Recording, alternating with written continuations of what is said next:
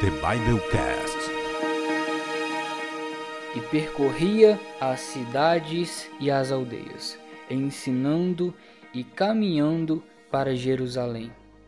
Quero destacar com você, no dia de hoje, a palavra ensinando e a palavra caminhando. Jesus, enquanto caminhava em direção a Jerusalém, ensinava a palavra de Deus por onde ele passava. Por onde Jesus passava, ele ensinava sobre o reino, sobre como entrar no reino de Deus. Porém, eu quero fazer uma aplicação espiritual para os nossos dias. Muitos estão ensinando e muitos estão pregando. Porém, há muito tempo deixaram de estar caminhando para Jerusalém. Jerusalém aqui pode simbolizar duas coisas.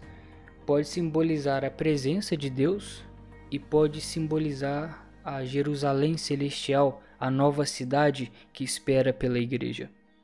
Muitos estão ensinando e muitos estão pregando em nome de Deus, mas deixaram há muito tempo de caminhar para a presença de Deus e de caminhar para o reino de Deus nós precisamos ter o cuidado de viver o que nós pregamos.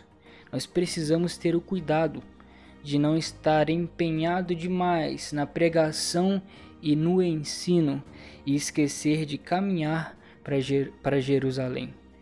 Porque o mais importante é chegar em Jerusalém. E é importante também ensinar às outras pessoas como chegar em Jerusalém. Mas antes de tentar salvar o outro, você precisa ser salvo. Antes de cuidar da vida espiritual do outro, cuide da sua vida espiritual. Cuidado para você não estar ajudando com que pessoas se salvem e você se perca. Tome cuidado.